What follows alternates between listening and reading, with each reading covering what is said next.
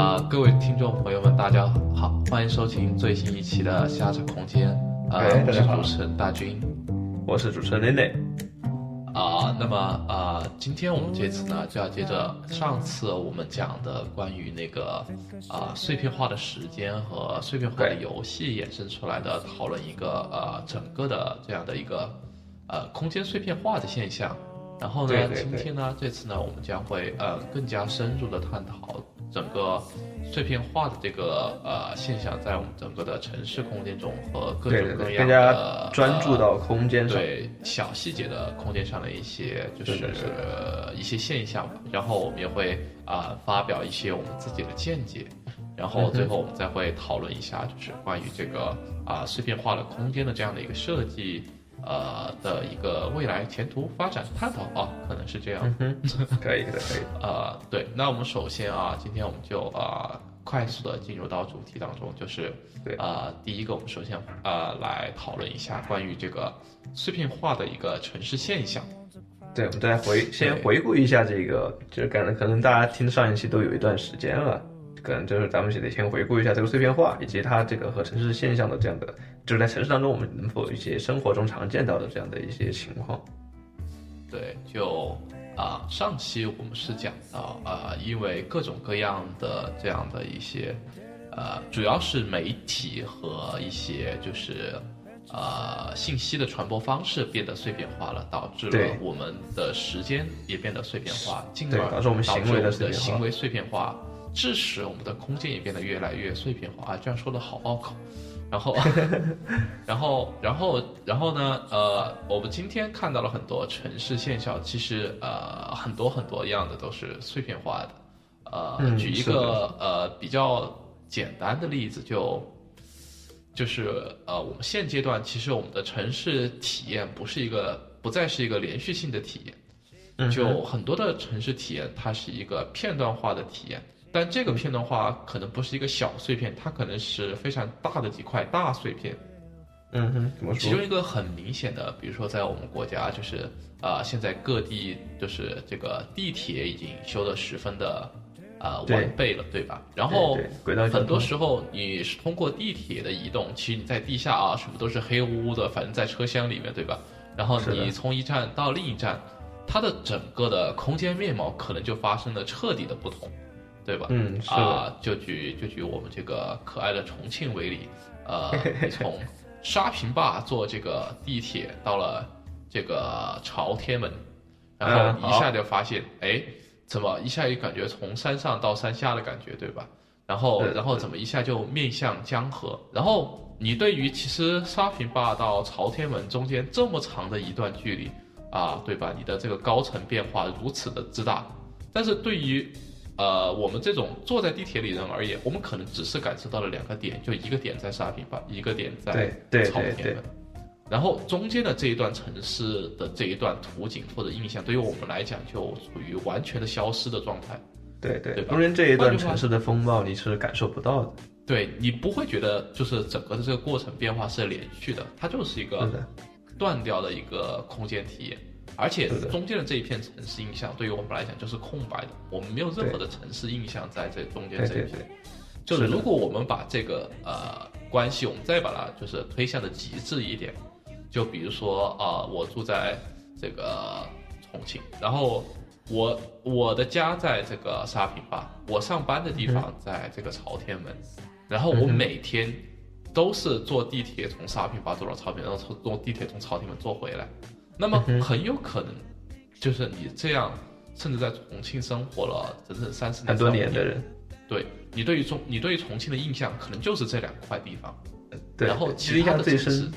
对其他的地方你几乎就是没有任何印象的，你不知道啊中间这个九转十八弯是怎么回事，你不知道这个什么你是不会去什么巴南区什么这种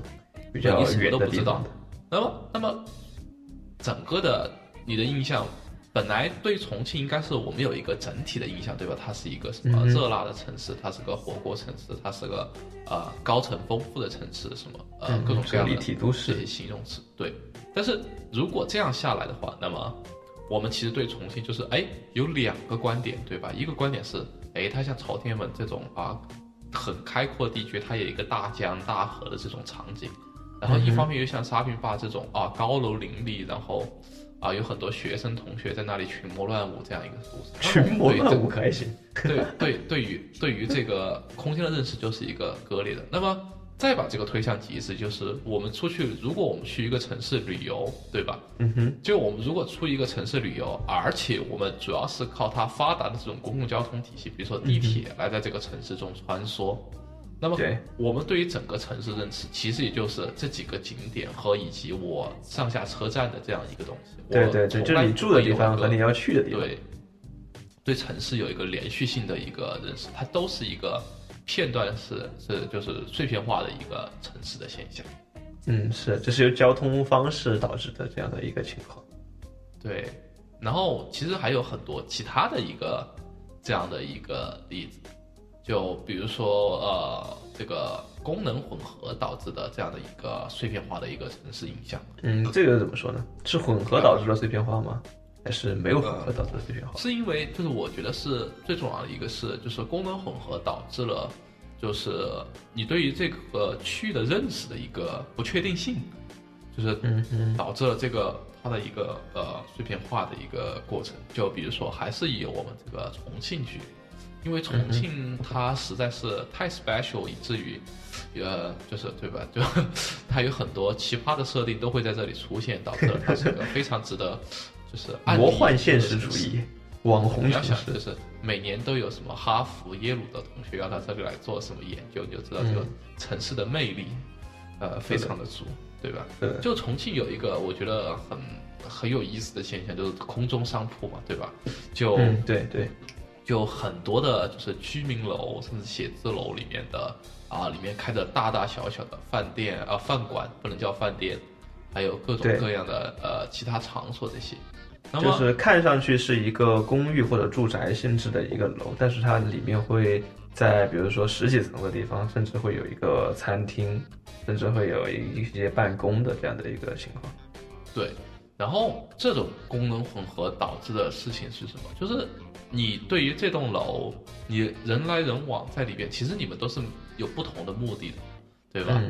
那么这个目的的。我觉得目的的不同性导致了，就是整个这个区域它都是因为这个功能的混合而变得，对于每个人而言，它就是一个碎片化的一个东西。嗯哼，就我认为这个区域它其实是是一个餐厅，但是其实你是这里，就是把它当成一个工作写字楼来做。我们之间对于这块区域的认识，导致了就是它的这个嗯整个。建筑它的一个功能混合，导致了它的一个就是人们认知上的对它的一个分割，嗯，使得它的认识变得碎片化。呃，对，这个不同，因为人们的行为是不一致。的因为这是一栋建筑是这样的嘛？那么，对，如果一个区域内有几栋建筑，我我在这栋建筑里，它发生的行为其实是吃饭；到另外一栋建筑，其实我是去那里娱乐；再到另外一个建筑，其实我去那里工作。那么他们合起来都在这个地方，我对这个地方的充分认识是什么呢？就是没有认识，对吧？我没有一个大环境的一个充分认识，我都是变成了每小块每小块它是做什么的这样的一个认识的一个呃现象。嗯哼。那么由这个倒起来，最后的就是一个城市风貌的一个呃一个割裂的问题，对吧？这个就是呃，我觉得是很容易注视到，就全国各地其实城市都有这样的一个问题，也不叫一个问题吧，就是。形成的一种这样的一个现象，对吧？嗯，就首先是就是啊，我大的风貌分区是肯定有的。我这个比如说城市景观的这一片的风貌会强有力的和其他的风貌地区给割裂开来，对吧？对，是，对对，嗯，就不管是哪里，你找这里什么历史文化名区啊，或者是嗯呃，就是有或者是什么风景名胜景点之类的城市内的，它都会很明显的和周围的区域呃，就是分割开来，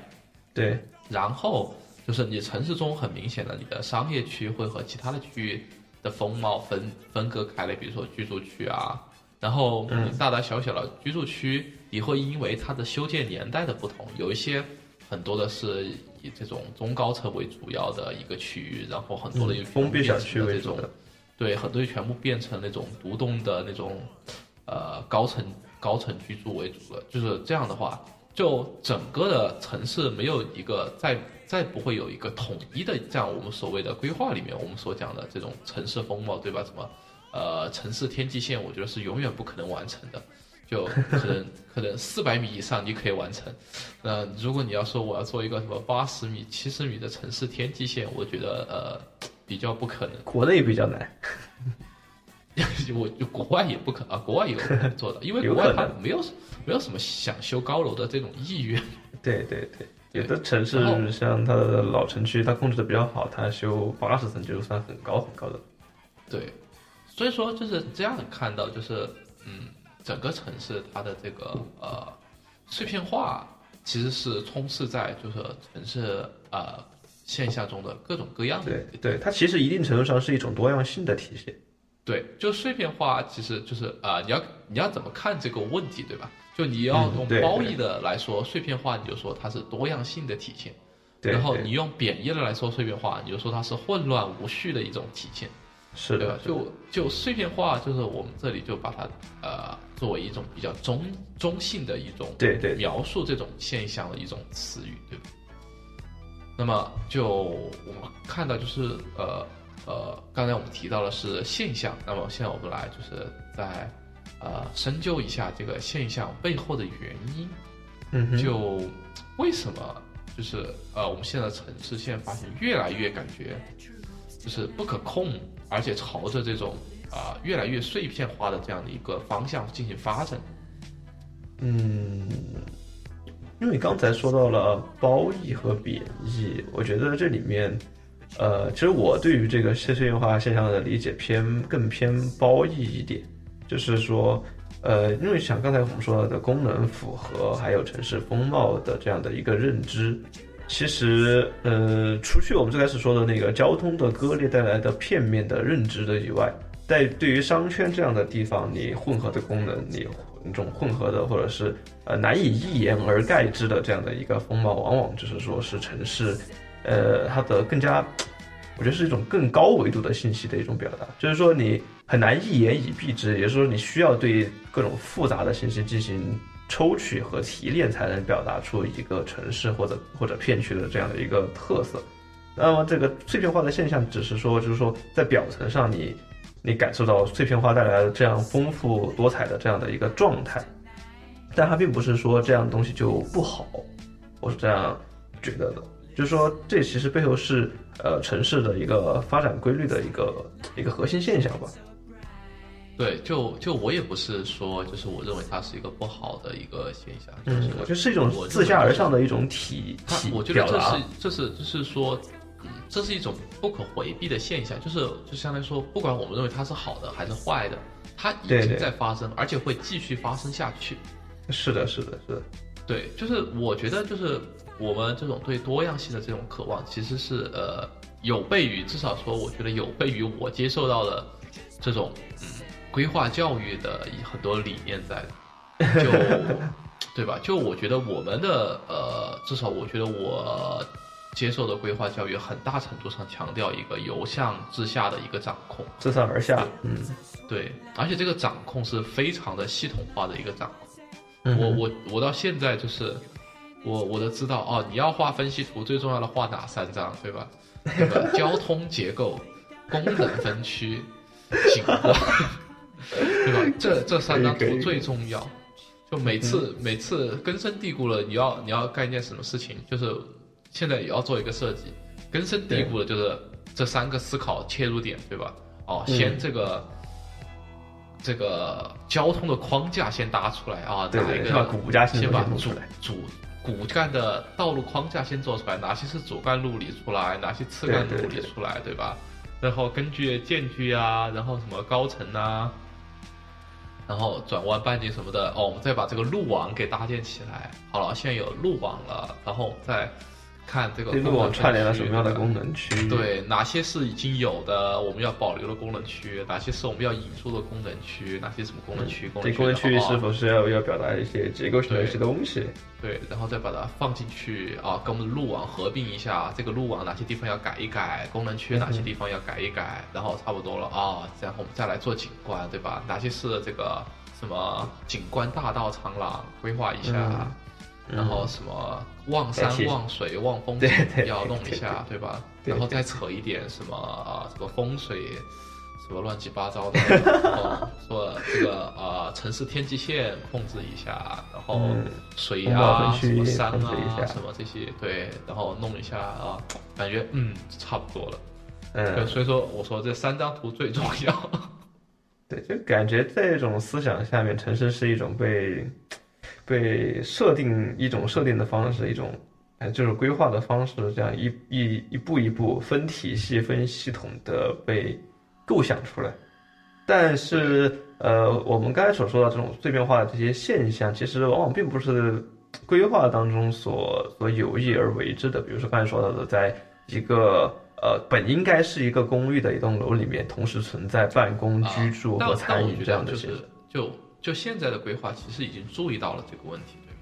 对对对，对吧？就我但是怎么说？不就是说这这个事情发生的时候，并不是规划师有意为之的，是一种呃自下而上，就是说这它是人人们和这个，就是说这个空间的使用者们自发的去改变，把这个空间改变成了这样的一个样子。就我觉得最最那个就是呃最切乎实际的一个例子就是 Airbnb 的出现。嗯哼，就你说，就是 Airbnb 它这个就是我作为这个房屋的业主，我把它租赁出来，对吧？嗯，那么这个房屋其实在我的规划划分上，它是属于 R 类的，对吧？居住类用地这样的这个这一类的居住类用地，但是我把它出租出来的这种行为，它应该算是酒店类，所以我应该把它划到 B 类去，对吧？对对对对对，这，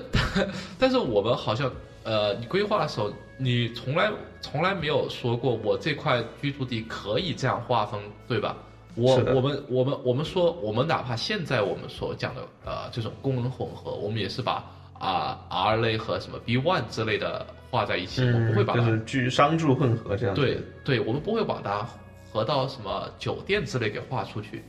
但是就是说这种这种由下至上的这种，我我感觉是一种叫做叫做什么呢？叫做呃创新行为吧，也就是、也就是它导致了一个事情，就是嗯，我们的规划很多时候跟不上这些市场之后的。一个驱动，尤其是现在这种呃所谓的共享经济的蓬对对勃发展。对对对，是的，导是导，导致了很多我们传统观念上的一些东西无法界定，就呃和这个 Airbnb 比较类似的就是呃最开始那个就 Uber 的事情，对吧？嗯，就对共享你说 Uber Uber 这种车，它到底算什么车呢？就刚开始刚开始进入我国的时候也是啊、说不清道不明，对吧？它到底是民用车辆还是这个对对对，这个刚开始你刚开始还给很多黑车提供了你这种洗牌的机会。车辆，然后然后你到你的这个车到底受不受受谁管控，然后你什么规费啊，什么乱七八糟的这些事情，嗯啊，然后这样这样你看到那个也混乱了，争争吵吵了将近一两年，最后国家才出台法律把这个事情给就是最终的呃圆满的解决了吧，也算是吧？对吧，嗯就给了他一个合法的身份地位，然后两边都有取舍，然后有了管来推管控的方法经济的方法，对吧？但是对于我们的这种规划而言，呃，目前我觉得好像没有怎么对这种共享的这种呃方式进行一个回应。是的，根本是不会去，比如说不会，我们不会去考虑啊，我这个地方，我这个空间是不是专门要为共享的这种，比如共享单车也好，共享的这个汽车也好，是不是专门为这些这样的一种特殊的共享的这种经济方式也好，活动方式也好，有一种特殊的考量。现在还是没有，就是在规划的这样的一个行过程当中，还是以以往传统的这样的，呃，就就就你说到就是这个考量就，就让我想到一件非常有趣的事情。嗯就呃，这学期就是呃，就是我的那个呃，就是设计设计组，就是啊、做的是什么？就就在这种就是呃自动驾驶的这种嗯未来情况下的一个嗯校园规划的问题。嗯哼，然后然后？里里面就很多涉及到就是这种，就是他认为自动驾驶的这种背景前提下，就是校园内的车辆保有数会大幅度的下降。就是他认为你你可以不用就是把车自己开来停在校园里面，而是通过什么 Uber 啊这种共享车的方式，甚至是共享的无人驾驶车。嗯，然后我们同时也就是呃就是学习了嘛，也叫就是什么 Facebook 啊、Google 啊，还有 Uber 的一些就是这方面的，也相对他们也有他们这种。呃，这方面的这种 research 的人员就是讲讲一些这些他们这这方面的看法嘛，然后就是大家很一致的共识就是，这种就是需要一个就是我们这种规划上的对于这种事情的一个 support，就是需要我们都很需要就是我要通过就是我的规划手段来管控这样的一个区域，然后让我的这种共享行为给发生。或者说我的这种共共享行为，它能够就是，呃，得到空间上的一个更多的表达。比如说，呃，比如说一个很重要的例子就是，呃，我们现在的，比如说我我学校的这样的一个停车的区域嘛，嗯，就经过我们的这个统计发现，就几乎呃就是呃几乎和我们学校本身一样，呃，就是占了整个学校的将近二分之一这么大。二分之一，对，就是所有的土地算起来嘛，就相当于有一半用来停车了。哦，对对对，对，然后然后就是这么一这么多的土地，如果我们把它就是合理的管控起来，比如说我划出就是一块区域专门用来停这个呃就是共享的车，或者说比如说是这种专门的共享车停车的区域，那么我可以很有效的就是。呃，缩减我的这个停车的面积，我可以拿出很大一部分地土地来对对对，这个恐怕得给他的得给听众朋友们稍微解释一下，为什么这样的呃，我这样做就能够减少私家车。首先，你呃拥有了这样的一个共享的这样的一个车辆的使用的话，你会相当于在你在提高每个车辆的使用效率，这样你会减少总共需要的车辆数量，然后进而减少停车的对这个土地面积，而且就是。就是就是因为我说了，就是它是在这个自动驾驶已经实现的情况下嘛。哎，对那么我们我们假设就是所有的自动驾驶的车辆，它有它有几个就是遍布校园的，相当于中央车库这样的东西。嗯。然后这个中央车库到各个学院，它的这个路程，比如说它有一个加权和是最优的这样的一个方位。嗯。那么我所有的人都可以到这些共享的车的位置，然后他们相互前进，对吧？嗯。那么我他到了一个地方过后，这个车会自动的开回去。嗯，是的。然后甚至他会就是中途经过的几个学院门口，他会自动的在那里先停一下，然后看有没有人要上车，然后把它载到就是他要回去的那个位置。或者他不需要停，车大家可能会用一些 app 什么之类的。对。那么在这种操纵的情况下，那么就是说，所以说我的就是个人对于我个人而言，我需要自己开车来的这种需求就大幅减少，对吧？嗯。然后。这样的话，我的这种啊对车辆的停放的要求就降低了，那么我可以就有更多的空间来做这些事情。但是这个的一个很重要的前提就是，我必须要有一个从上到下的管控，就是我刚才提到，就是那最优的那几个需要一个整体的车辆的位置，对，是必须要就是我不是我这个学院说说对吧？我建筑学院说一定要停在我建筑学院附近，还是对对，机械学院说我一定要停在建机械学院，然后大家。吵半天，对吧？我是说，我我要有一个最高层的决策来做这件事情，而且这个决策是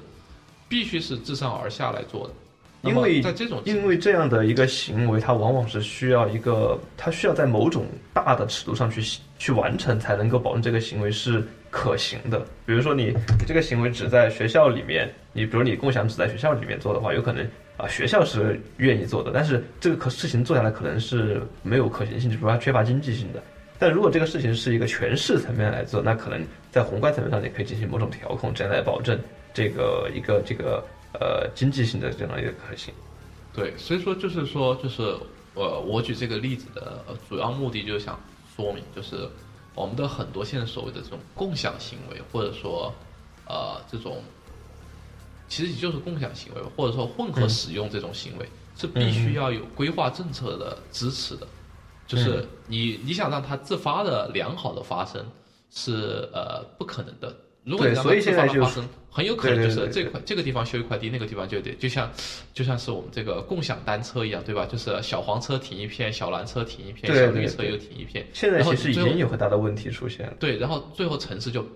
遍布着这些车，而且这些车的位置呃不有些可能还不方便，对吧？有些完全甚至达到了一种负面的效果。是的，是的，那么，那么我们就需要规划来来做这种事情，来控制我们这种共享行为它的呃发生的这样的一个正常的次序是什么。所以我就觉得、就是，它的这样的一个对时空间的分布，它的总体的量有多少，它的时间的分布。这个，因为这个这个，我觉得是只有你政府才能够做这件事情，因为嗯，我不可呃，我不可能几个商业公司，我们我们他们是没有动机的这件事情，对他们他们没有必要来相互协调这件事情，嗯对吧？他们都希望把别把把对方的这个市场份额给挤占下去，然后 然然后都是我自己的这样，对吧？是的，所以说就是就是这样的，所以我觉得就是呃，我们所谓的啊、我们从碎片化这个提出来了一个更更大的一个自上而下和就是说自下而上。对我们的这种嗯共享行为对于这个呃，相当于说我们共享行为，我们把它理解成一种自下而上的一种功能的要求，需求对吧？一种嗯，对一种复合功能的一种需求，而我们自上而下的规划需要来就是和这种自下而上的需求进行一种协调，然后我们才能够更好的就是塑造我们的这个城市的这样整体的生活更加便利。对，要要不然的话，我觉得就是就像我们提到，就是这种碎片化的形象会越来越深刻，越来越深入到这个城市当中的各个地方。然后就我们讲了，就是这种大的这种城市的这种现象，但其实还有很多，就是我觉得是啊、很多小的这种碎片化的这种场所，嗯，就像对这种可能就是听众朋友们听理解起来会更容易一些。对，就是这种也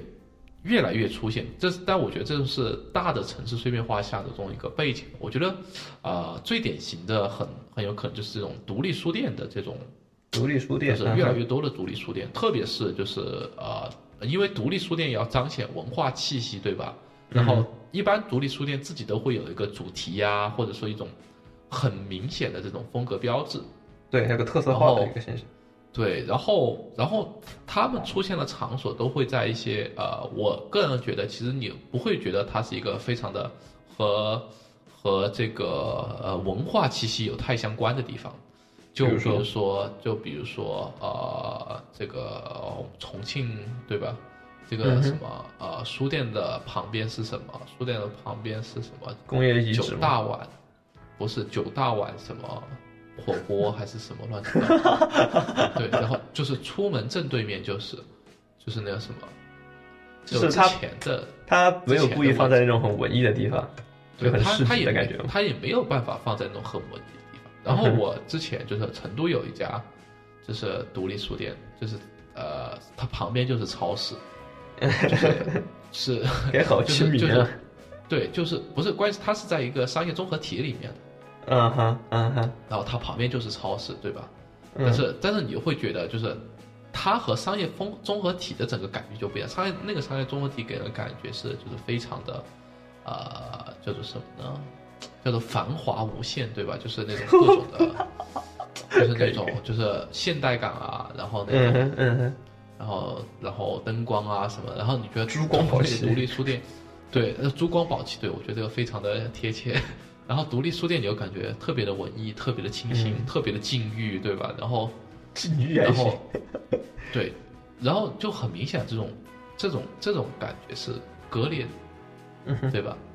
然后我觉得不仅仅是独立书店，其实现在还有很多，比如说这种小型的呃咖啡厅，或者说嗯，水对对吧，对对对，或者是茶吧之类的，对吧？啊、对对它也是呃，它也会就是和不管你在哪里看到它，总是它和周围的风貌是不一样的。对他他他们自己很愿意给自己形成某种风格。关键是关键是就是它形成这种风格的原因是必然的，因为它的风格是它最大的卖点，对吧？对，就是就是大家想去那里消费，呃，有一半是因为它非常的文艺才去那里消费，或者说它的氛围，或者说对，或者说我很欣赏他的这种氛围，我愿意去他，不一定说我一定要去装逼，对吧？很有可能就是，嗯我觉得他的情感上使我得到了满足，他的这种空间氛围，所以说他一定会刻意的去营造他的氛围，那么他才不管你和环境隔不隔离，对吧？对对，他相当于他是在你这样的一个城市生活中，给你提供一个瞬间的一种不一样的地方，给你瞬间提供一种不一样的体验，呃，你平时是在一种这种繁忙的这种，比如说你是都市白领，你在这种办公楼里面，那么突然让你有那么可能半个小时在这样的一个啊、有着呃香薰气氛的，然后有着咖啡香气的，有点湿湿的这种感觉，但清空气中又弥漫着旧书的味道的这样的一个空间上去坐一会儿，你会觉得啊，这个体验非常的好，非常的和我以我平常的生活不一样。关键是就是，嗯，他们很多是在视觉形象上也会非常的就是和周围割裂开来，对吧？是的，是的，就会就会从各种各样的方式，想尽一切办法，就是来让自己和周围感官。让让自己和周围看起来不一样，或者让自己和整个城市其他部分都看碎片化一样。对，让自己碎片化起来。所以说，就这里又回到，就是这是一个自下而上的一种不可逆转的一种现象，对吧？对，它是因为人的需求导致的。除非因为某种特殊的呃政策原因，我们要求说啊，大家都必须什么涂上 灰灰灰的屋顶，什么灰墙，是吧？嗯嗯然后这种不可抗力，呃，我们至少外观上看起来大概差不多。嗯，那除非有这种特殊的这种呃力量，那么所谓的这种刚才提的这种独立的这种小空间或者小非连锁的这种经营的东西，它总是会自发的去凸显他自己的这种场所精神对，对，然后然后。而且关键是，我觉得他的这种凸显就是营造他场所精神的根本所在，对吧？他的卖点，就我们把它说的更建筑学一点，就是他的场所精神，这种独特的环境所带来的这样的一种对和你相契合的这样一种场所精神，才是他最大的卖点。是的，是的，而且就是这是就是呃小的，而且就是我们还可以看到，就是很多很多的，就是我们的传统空间意象，就是嗯它也在通过这种碎片化的一种方式进行一种再造。对对对，就呃最主要的一些，比如说就是我们的这种啊巷落空间啊，或者传统民居啊，对吧？就是他们其实已经消失了，但是但是我我我要我现在你经常可以看到的一个就是现象是什么？就是比如说我们刚才提到了有一些呃那种是私人餐厅，对吧？是一种小文艺的，那有一些这种大的大一点的这种餐馆，它要干嘛？他就把它自己对吧？从里到外的包装的这种对对对对对，这个非常非常，然后，然后你看到它外面的那种啊飞飞檐啊，然后各种各样的瓦片装饰啊，它我是通过这种符号化的一种方式是的是的来把自己给包装起来。就比如说你如果是你是南京大排档，你就要做的像秦淮人家一样，就就就做的很很文艺感。然后你是安徽菜，你就得把那个马头墙、那些瓦、白墙、灰瓦给装上去。你重庆火锅，你又得放那些相关的意象上。它它它的它的重点是，它不是它不是通过，就是说，比如说我们说传统空间再生啊，我我要什么，就是至少我传统空间很多都是群落，群嗯落建筑它才有那个传统意象在，对吧？但是它现在的手法是，就是我通过一些文化符号也好啊，表皮也好，或者说非常特征的一些就是空间意象，然后我通过这些东西把它碎片这些再现一个空间的碎片段，对，对，把它拼凑起来，然后来达到我这个传统空间意象的这种传达。对对对，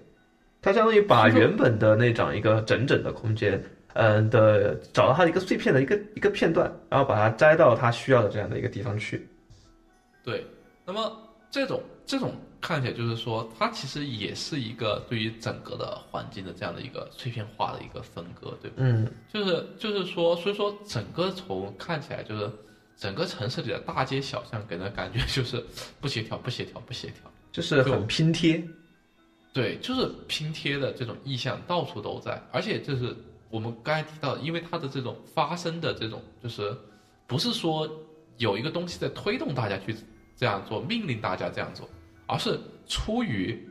你个人的这种需要，是不管你是要你是要和你要走向共享经济也好，还是说我想通过这种方式来打造我的卖点，实现更多盈利也好，它都是一种自发性的行为。对吧？就是我空间变得越来越碎片，不是 不是呃老天爷要我这样做，不是 规划的上位要求我这样做，而是说人民群众自发的就要这样做。对对，对它是它是属于我自发的这样的一个行为的。是的，是的，是的。所以说，就是说，就这个就要反思起来这样的问题，对吧？就我们现在做了很多呃，不管是呃建筑的教育也好，还是规划的教育也好，很多都是强调的就就是一种统一感、协调感。统一对，秩序，就是说秩序 协调，对吧？们好像圣还有殿骑士啊，还还有还有这种就是嗯，自上而下的一种系统的这样的一个分析的这样的一个观点，对吧？嗯，呃，不管你是大道规划，我们刚才提到这个三炮图，对吧？对然，后然后你现在做建筑其实也是三套图，对吧？是就就就换了一点画法嘛，啊，不能这样，好像嘲讽太大了一点。但是其实很很明显的就是，你做建筑，你看现在传统的分析图，很多也是说我还是要看你的功能流线是怎样的，对吧？嗯，我还是要关注我要看的这个功能分区是什么，动静分区是什么，对吧？你的这个怎怎样的分析它是什么？然后空间的空间的什么公共性也好，私密性也好，视线的嗯穿透性也好，对对吧？我们都研究是这种问题，然后总是希望说 everything is under my control，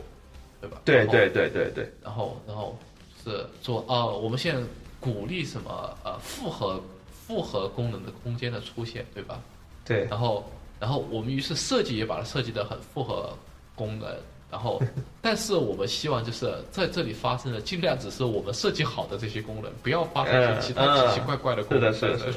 就是在设计的设计师眼中，就是复合是可以的，但是我不希望就是特别的像我们刚才说到的那种碎片化的状态，就是一种混乱的一个状态。我们希望它多样，但又不希望它无序。对，就是多样是可以的，但是每个样式都是我指定的。对对对对对，是有一点这样的一个状态。而且我发现，就是我觉我我有一个理解就是，嗯、这种，呃，我觉得不管是三套图，比如说这种就是教就是把它分成三套图的这样的一个行为，以及说对于这种混合分区的这样的一个这样概念的提出，我觉得都是建筑规划学在对城市的这种已经发生的现象的一种解释之后，然后才要求在设计当中去呃。去怎么说呢？再现这样的一个城市活力的这个现象。我这样说会不会有点有点有点绕？就是说这个事情并不是呃，其实是是其实是建筑规划这种呃这个学科它它在自己发展过程当中自己发展出来的一些解读方式。就是我做太久，就要从这几个方面开始，但其实城市可能比这个东西更加复杂，而你只解释了一部分而已。对，就就所以说就是，我觉得其实现在很多就设计就是，他也在开始就是说回应这些问题。就为什么现在很多就是会出现所谓的就是学院派认为就是这个设建筑设计的一团糟，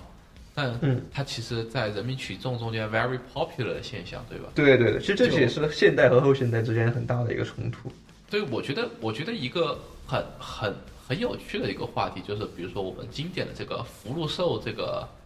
酒店的这个问题。哦，对对对对对对，这个我你要先解释一下这是个什么？这个福禄寿这个酒店其实就是立了三个福禄寿这三个神仙，就是长得一模一样，对吧？就是像雕像一样。墙也给它，外墙也像画画一样，就是把颜色也都给它刷的像福禄寿三个，你就把它当成是三个就是这种玩偶放大到建筑那么大的尺度，对，然后把它变成一个建筑。然后它其实是个酒店。对对对对。同样的还有五粮液大厦。对，但是这种就被就是我们这种啊学院派就认为这种嗤之以鼻，对吧？曾经因为曾经在这个设计圈里面有一个帖子叫做什么呃史上最丑十大建筑评选，里面就有福禄寿大厦，有五粮液大厦。但但我觉得你从现在这个角度来看，对吧？那么、嗯如果从我们碎片化的这个角度来讲，那么福禄寿的出现，我们几乎可以认为它是一种必然，对吧？对，它就就是是个碎片化的建筑。不出现不出现福禄寿，也会出现什么如来佛大厦，也会对出现对对对什么。，Hello 啊 Kitty、关于哆啦 A 梦。对，观音观音菩萨大厦、哆啦 A 梦大厦，我觉得这些出现都是都是呃几乎是必然，因为这是他他自己营造他自己把自己和周围空间给区别开来的一种非常对，呃为了把这个地方直接但又非常有效的手段，对吧？是的他一点都是的是的不隐晦，是的，他是的，是他的。他不说我要搞很多花花场子，我而且他也没有任何的不好的地方，因为对于民众来说，这个东西就是很好玩关键。是关键是事实上你观察到人民群众很喜欢它，吧？对对对而且人民群众都要在那儿照相，对人民群众都要把它当就像当一个观光景点一样来游对览。对对对，就这种把这空间变成一种符号，以符号为主体了。对，而且就是说，就是现在是我们很多的建筑都我们都需要呃，比如说呃，怎么说呢？就很一个很一个很有趣的一个现象，我觉得啊，就是嗯学建筑学的同学的旅游方式和不学建筑学的同学的旅游方式是完全不一样的，对吧？对对对对建筑学同学总是去看这个大师设计的这个楼啊，那个大师设计的那个楼啊对对，对然后其他同学看 what，就这个楼有什么好看的，那个楼有什么好看的，然后也讲，哎呦，你看这个这个比例啊，什么什么什么什么，对对对对对，其他同学完全就会去关注对对对，去关注什么网红点啊、打卡呀一，点对这个地方好不好看这个有趣啊？啊，你看这个楼长得好奇葩，然后嗯哎，什么什么什么，就开始看去了，对吧？对对，就这种就是相当于说，呃，而且而且而且，这种尤其是这种标在志化。嗯。这种碎片化的这种标志化与周围环境这种割裂化的这种形象，是的，是的，是的，已经成为了这个建筑本身的一个消费的一个是的，是的，是的，是的，符号消费嘛，空间消费嘛。而且在建筑学教育当中，尤其是比如说我们对，比如说一个商业区，就是在规划当中往往会认为这个商业区需要一个整体而统一的这样的一个风貌。就比如说我们现在常用常我们这些大呃一些大城市常见的这样的商圈，它的这个核心的这个 CBD 地区，它的核心的商业地区，往往都是这样的以现代主义为核心的玻璃幕墙式的大厦啊，这个大型的 shopping mall 啊，这 shopping mall 也是一个现代主义的啊，可能最多再来点流线型的什么东西，可能还再有一点这个啊、扎哈风格的这样的体育馆啊，或者是市民中心，就整体都在一种现代主义的这样的一个风格下进行的一个建设。那么这个情况就导致，好像 A 城市的 CBD 和 B 城市的 CBD 没什么区别，大家都是玻璃幕墙、大就大高楼千。层一面的现象。对对对对对，这其实如果我们说按照刚才我们碎片化的这样的一个一个一个理念的话，假如说我是这栋楼的这个业主，我觉得我们这栋楼就要和其他楼不一样，我们这栋楼就要搞得花里胡哨的，就要搞得像福禄寿一样，搞成一个什么那种大型的机械体一样的这样的一种状态，和旁边的这个呃对就旁边就是不一样。就这那种思路搞下来，就是说就会出现我们就是经常规划，呃，教学里面说我们为什么需要一个整体，呃，城市的总总体的城市设计，对吧？我们为就是为了啊控制协调整个的城市风貌，避免出现一栋楼长成一个量，另一栋楼长成一个样，然后整个城市花里胡哨这种现象。但是但是为什么一栋城市整个城市花里胡哨的，就是一个不好的现象？我觉得，呃，这是值得反思的一个问题。是的，是的，是的，就我觉得你刚才呃，就 n 内讲到这个点，就是呃，为什么我的业主就我就是要搞得和周围不一对啊样，对吧？我就是要搞得花里胡哨。对啊，其实不就是和扎哈的名言是一样的，就是我旁边是一坨屎，我为什么我为什么跟他他不一？对啊，对啊，就就就是这样的观点。所以说，就是很多你看到，就是像扎哈这种，就他们所谓的解构主义，对吧？嗯，呃，他库哈斯啊，然后什么呃埃森曼啊这些、嗯啊，他们弄出来的东西，对啊，往往都是那种张牙舞爪，对吧？对然后然后呃，反正就是呃，谁见谁见都觉得哇哦，too fancy，然后 然后深深的被他的这种这种，反正反正你不知道怎么搞出来的东西所吸引，你只会拿出手机想拍照。然后关键是他的这种这种东西，随便你哦，我们上学的时候对吧？啊，你说你要做个像扎哈一样啊，什么你要搞像扎哈一样的，不行不行，对对对。什么什么什么，你要敢做，我我就觉得在上学的时候有很大的一个理由就是，这种东西你放在哪儿都可以。关键是，关键问题是什么？就是我觉得它放在哪里都可以，为什么就成为它一个不行的一个？对对对，但就就换我换个角度说，我们讲它和哪儿都可以很协调。我们我们讲究的一个 point 在什么？就是我们啊、教学总是说我们要呼应环境，嗯然后要讲求什么 context，对吧？嗯，对，呃，这种设计都是一种环境驱动性的。嗯但其实，在当前的很多情况下，大家一点都不 care 这个问题。对对对，就就是对于对于这样的一个消费，整个社会处在一种消费这种情况下，建筑物本身的很多东西，其实在于它的这个形象和它的这种体验是能够被消费的。嗯，对，很很多很多就是哦，我们我觉得，比如说我出去旅游的时候，我觉得这种建筑它设计的很好，对吧？它在嗯比例上非常的完呃，非常的协调，或者说它的构成感非常的足，或者说哦，你发现 它和什么环境的呼应很好嗯。啊，但是别人都不觉得它好，因为 因为它就是这样一个呃平平淡淡的这样一个建筑。对对。但是怎么说呢？我是对，对于我们而言，我们说，嗯，就是我们不需要关注别人觉不觉得它好，我觉得它好就行。但是，但是你对于他的业主而言，他并不想这样，对吧嗯？他作为他的业主而言，他就希望我的业主能够啊，比如说成为这个充满特色转发的话题，成为这个对就话题性上。热议，对对吧然后就有对对对对很多人会到我这里来看，很多人对对会到我这里来参观。我觉得这一点库拉斯是做的很好的，大裤衩嘛对，大家都在热议就。所所有的建筑都想成为地标建筑，对就是就就像就像我觉得就像就是就是就是什么就呃，拿破仑说不想成为将军的士兵不是好士兵，对吧？就不想成为地标的建筑不是好建筑一样，就 就就是所有的建筑它都想争当。我想成为一个地标，我想成为一个亮丽的风景线，我不想作为其他建筑的背景，对吧？我不想成为其他建筑的、呃这样的一个呃衬托。我觉得其实这是和我们当下的时代精神是相切合的，嗯就是说每个人都希望能够表达自我，对吧？都我能够特立不希望成为独行是，对，都希望都希望和别人不一样，都希望我有我自己的想法，我有我自己的思考，而不要人云亦云什么的。嗯，那么我觉得这种意识投射在就是呃建筑上，呃，那就是说我就是要争当我的，就是我的这个特点，我就是要有我自己的风格，对吧？嗯哼，就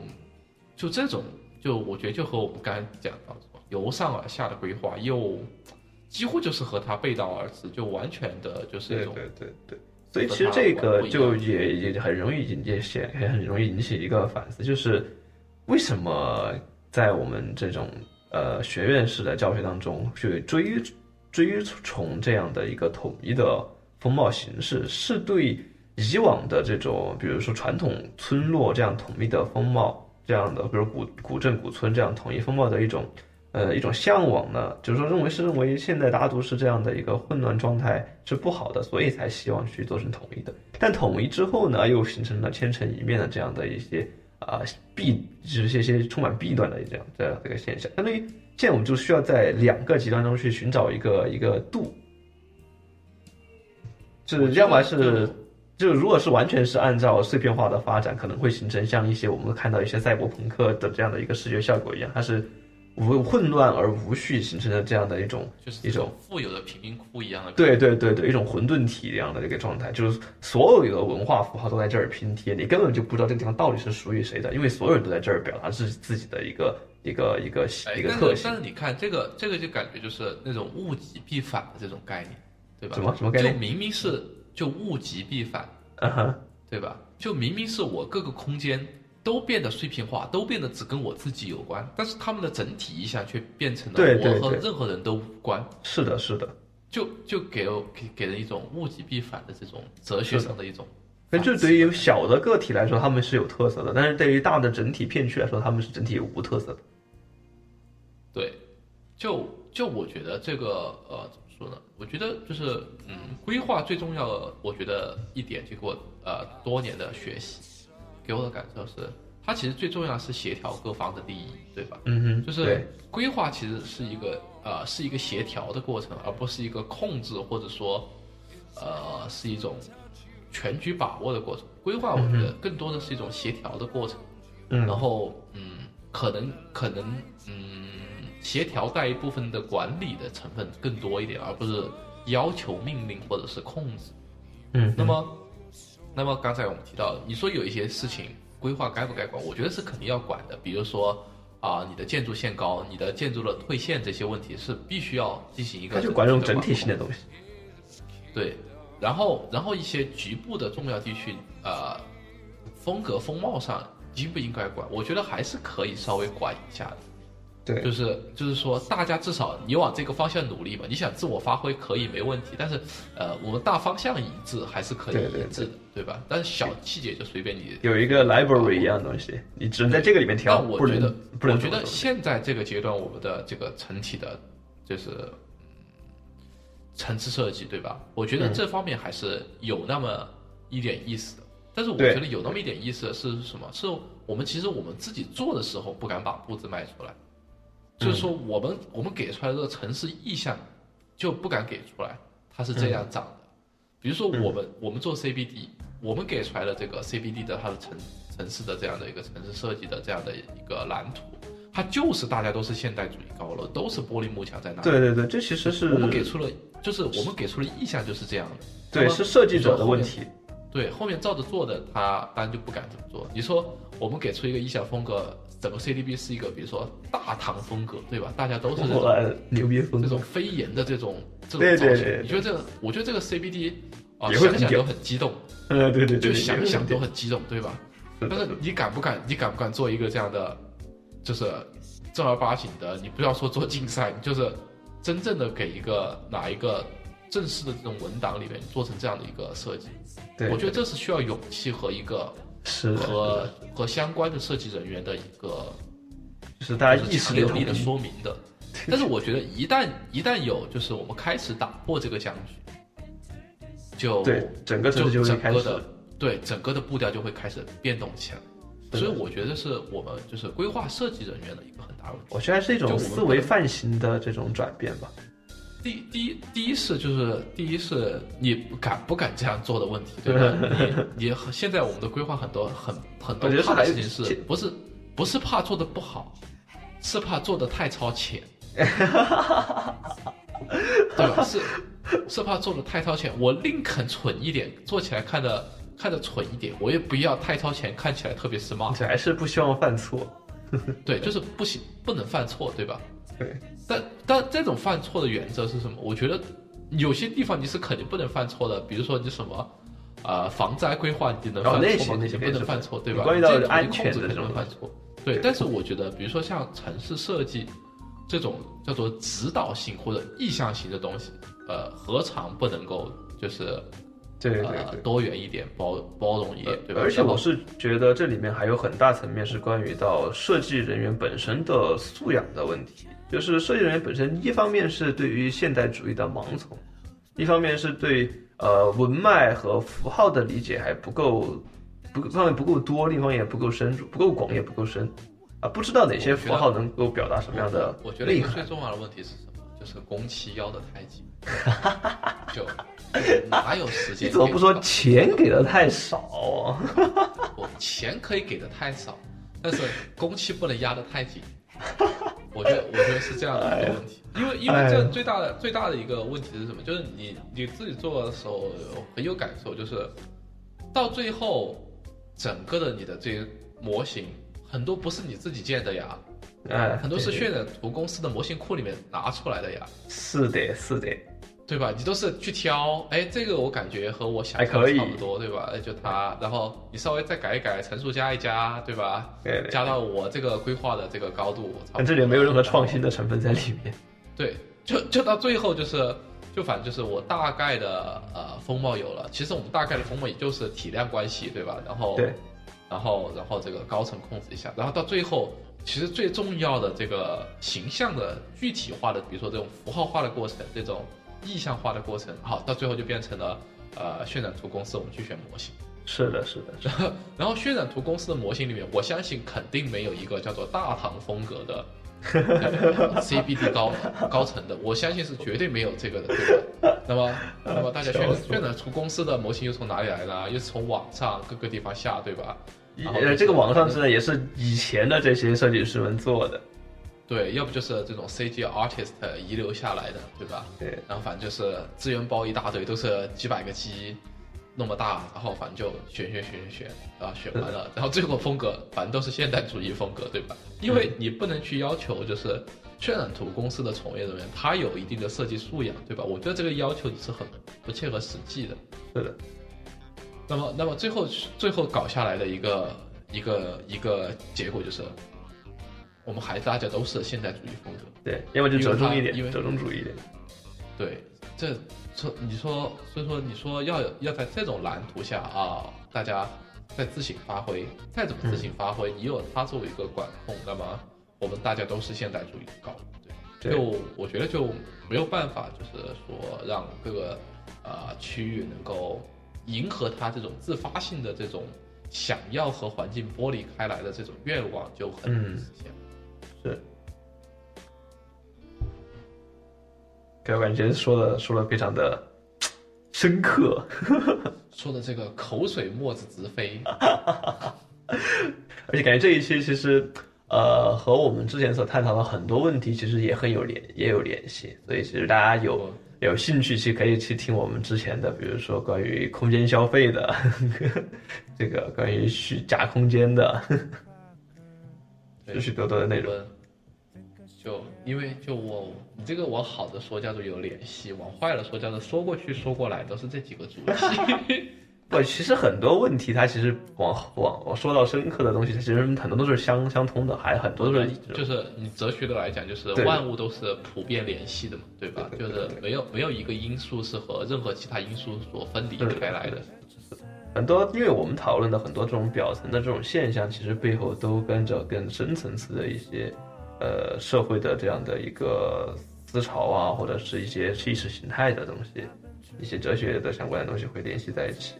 所以有联系是很正常的。但我希望，也希望能够帮助到大家，能够去发现这样的一些现象，能够帮助大家去从可能是一些有可能以往没有这样去想过，这样从一些新的角度去思考啊，这个是个问题。那么再去，如果你是设计师，那你可能会考虑是不是需要考虑一下。我能不能换个方法来玩一个新奇的？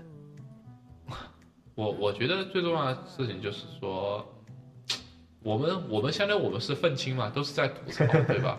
对。但我觉得呃，就就这个希望是什么？就大家都开始呃感受到这个问题，然后我们一起来推动尝试，就是解决这些问题。我觉得可以可以，就有助于我们社会的进一步发展。可以可以。这个愿望是革命家。啊，那好了，那我们今天的啊这期节目就啊到此结束了。嗯，对，非常感谢大家。呃，对，欢迎大家继续收听。对，你们有任何的想法，也欢迎给我们的官方邮箱发来发来你们的这个发来脑洞。嗯，对，好的好的。对，我们也欢迎就是呃各个就是呃。有想法的同学们参与到我们的对对对对对，我们特别欢迎有想法的同学来够成为我们的嘉宾，就像我们的小木老师这样，能够发发出你们的声音，我们也很我们也很虚心的想要听到这种更多很新奇的想法，我们也很就是想要想要想要更多的扩充扩充自己，让我们的节目，让我们的这个 post beat 能够更加的牛逼。对对对，好的啊，那我们今天节目就这样啊，对，感谢大家的收听，我们下期再见，拜拜。啊，拜拜。